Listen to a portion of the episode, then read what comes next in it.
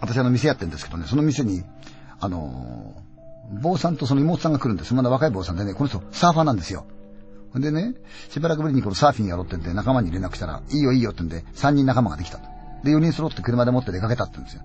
で、朝飯食ってないからお前どっか寄ろうよって言って、街道沿いのレストランに行ったって。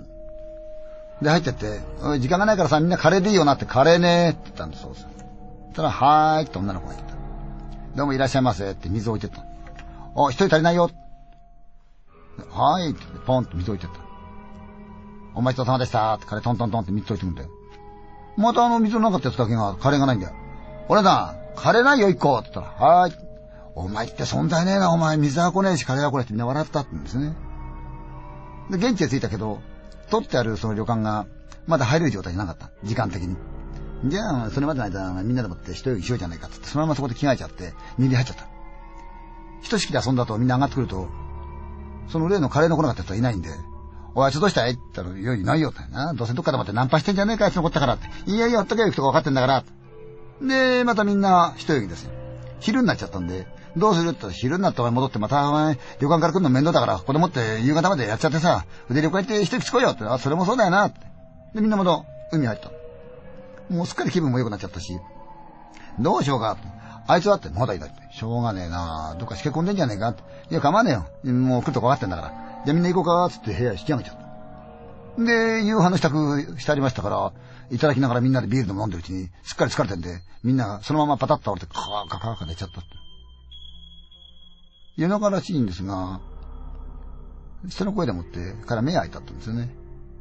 襖の向こうから、あのー、すいません。夜分すいません。はい。あのー、すいませんが、ちょっとよろしいでしょうか。ええあの、神です。はい。開けると神が立ってたんで、何ですか？本当に夜分に申し訳ないですけど、実は玄関に警察の方がお見えになってるんですけど、ちょっとご用があるそうなんですが、よろしいですか？お、いいですけど、眠い目こすりながら、玄関まで行くと男が立ってて、薄暗い中でもって手帳を見せて、こういうもんですけど、すいませんが、あの、やぶに申し訳ないですけど、えー、突然ですけども、ご一緒に来た方でもって、まだ帰ってない方いらっしゃいませんか？ああ、いますけど何かあったんですか？いや、その、事件ですか？事故ですか？なんか、あいつ悪さしましたって。いや、そういうんじゃないんですが、あの、これからちょっと、ご一緒にお付き合いしていただくっていかないですかねはい。ちょっと待ってください。連れがいますから。なんだろうと思いながらも、仲間一人こう、起きろよ起きろよなんだよって奴を起こして。いやもう今警察が来てて、どうもあいつのことらしいんだけど、事件かなんかに巻き込まれたらしいから、おい一緒に来てくれよって。うん、だな、しょうがねえなって、三人で玄関まで行って、その車を乗せられて走り始めた。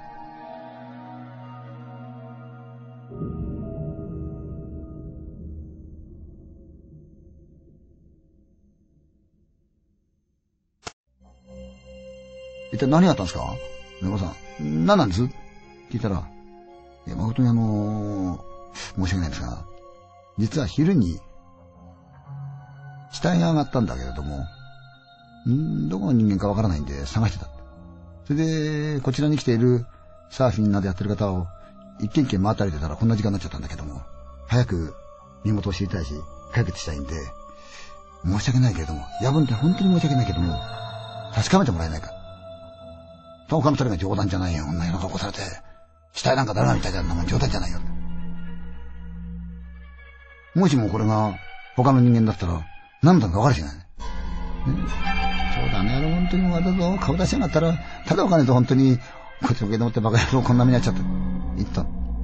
車が止まったら、病院ではないんだけども、そういう建物があって、通されたってんですよ。長い廊下行くとドアがあって、それをその警察の人がガーッと開けながら、ではすいませんがお願いします。カチンとついてると小さな電気がついてたんですね。ふえって3人を覗いてみると、奥にベッドが1個あった。でもベッドには何にもない。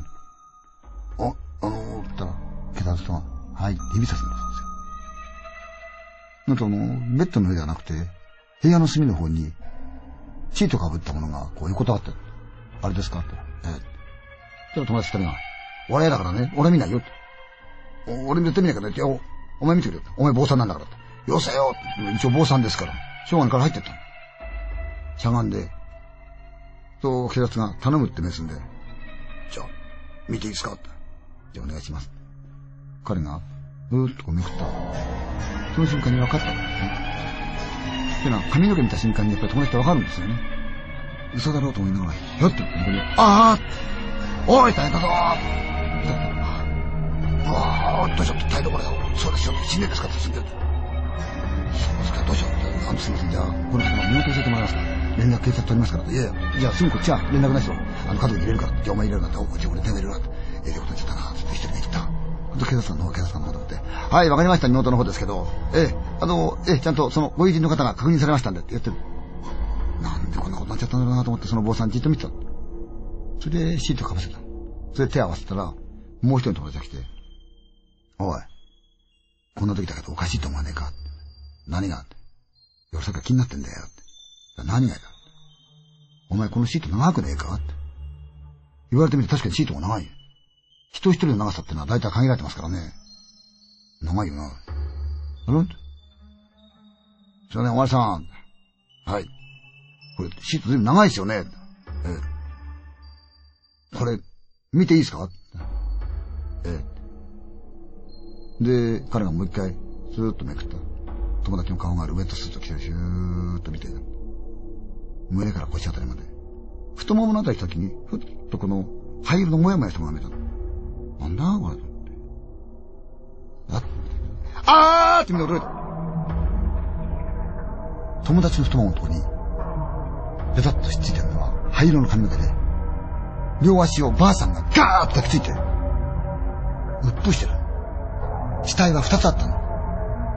お前さんこれ何ですか？って来たら、いや、実はこのおばあさんってのは、4日前に海に落ちて、行方のわかんなかった人だった。じゃなんですか、死んだばあさんが、こいつに抱きついたんですかその坊さんが、ちょっとその警察には、いや、だからそれがわかんねえで、我々も今苦労してるんです。新聞には稲川さん、サーファーの死というのと、そのばあさんは別に載りましたけどね。友達なしにしっかりとばあさんが抱きついてるんですよね。